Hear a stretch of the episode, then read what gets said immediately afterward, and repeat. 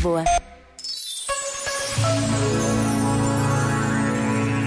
Reconstruir, recomeçar, refazer. Palavras repetidas tantas vezes no calendário das boas intenções, mas há momentos em que estas palavras ganham uma nova dimensão. Quando falamos de cidades esvaziadas, de vidas separadas, quando falamos da destruição de uma guerra, tudo se torna diferente. A guerra a que todos assistimos traz consigo uma nova consciência de solidariedade, de compaixão, da firmeza e de coerência.